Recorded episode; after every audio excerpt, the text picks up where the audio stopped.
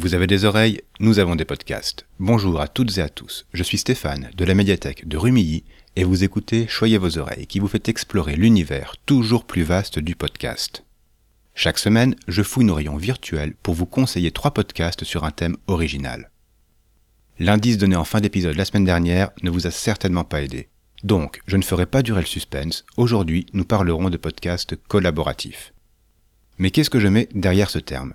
Parce que beaucoup de podcasts se font à plusieurs, avec des équipes plus ou moins grandes, ou des invités qui changent selon les épisodes. C'est vrai. Mais pour ceux que je vais présenter aujourd'hui, la collaboration se fait ailleurs. Ce sont les auditeuristes qui contribuent à l'écriture et à la réalisation de chaque épisode, avec comme résultat une variété et une émulation qu'il faut saluer. Sur ce principe, voici donc deux fictions et un podcast musical. Nous allons commencer avec le plus récent des trois, 3 minutes challenge. Il a démarré cette année sur l'initiative de Clégo, le créateur de la mise à jour, chroniquée dans l'épisode 5, Yop et Dan. Leur concept est limpide.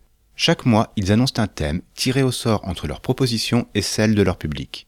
Et les auditoristes ont quelques semaines pour leur envoyer un épisode de 3 minutes maximum sur ce thème. Le traitement est libre et des résultats complètement différents malgré le thème commun. Chacune, chacun contribue selon ses possibilités. Et si on retrouve des habitués d'un épisode à l'autre, le concept séduit régulièrement de nouvelles voix. Ce qui fait qu'une communauté petite mais grandissante se crée autour du projet. Pour vous donner une idée, les phobies, la publicité ou quoi ma gueule sont une partie des défis lancés depuis le début de 3 minutes challenge. Les nouvelles contributions sont diffusées à partir d'une date précise, à raison d'une ou deux par jour. De quoi pimenter votre liste d'écoute. Difficile de dire quels épisodes j'ai préférés, mais je sais que chaque salve aura plusieurs pépites qui me surprendront. Alors laissez-vous tenter, déjà en tant qu'auditorice, mais surtout pour vous lancer dans l'aventure. N'ayez pas peur, vous serez accueillis avec bienveillance et bonne humeur. Et moi, j'aurai le plaisir de vous y entendre. Quand on a une passion, se rencontrer en festival est un moment privilégié. En 2021, Ego et Michidar ont discuté à Podren d'un projet commun, un hommage décalé à Stockholm Sardou et ses dérivés. Stockholm Polnareff et Stockholm Barbelivien. Le nom Stucom. C'est tout comme, Stucom, Stockholm, vous l'avez? Quant à leur concept, il est aussi courageux qu'original, aussi évident que dangereux. Alors avant de continuer, je dois préciser qu'Ego est chanteur, et on avait parlé de lui pour Seasons dans l'épisode 6, et Michidar est compositeur et prof de musique. Et leur idée folle est de consacrer chaque épisode à un chanteur que les deux admirent, et surtout d'interpréter plusieurs de ses titres, pour ensuite discuter musique et technique. Je ne regrette qu'une chose, c'est de ne pas avoir découvert ce podcast plus tôt. Déjà, sur le fond, j'apprends énormément sur des chanteurs que je connais mal, et puis l'aspect technique n'est pas rébarbatif. Sans se forcer, Ego et Michidar savent y faire pour se rendre accessibles. C'est clair, même pour un non-chanteur comme moi. Et sur la forme, il y a une ambiance très particulière chez eux, très chaleureuse, surtout parce qu'ils ne restent pas seuls. Ils proposent à leurs auditoristes d'enregistrer chacune et chacun de leur côté une chanson du chanteur à l'honneur.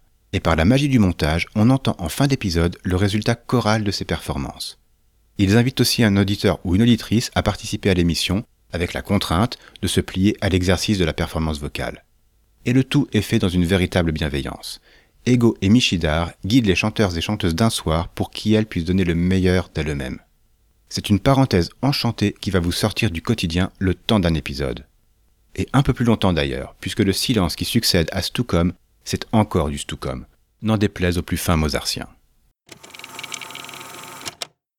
Dans l'épisode 3 et dans une partie de l'épisode 41, je vous avais parlé des travaux de Mehdi Bayad. Dans l'épisode 32, je vous avais parlé de ceux de François TJP. Eh bien, aujourd'hui, je vous parle de Styx, une fiction qu'ils ont conjointement lancée en 2021. Ils ont écrit et réalisé les deux premiers épisodes, mais comme c'était prévu dès la conception, ont laissé la plume et le micro à d'autres autoristes pour la suite.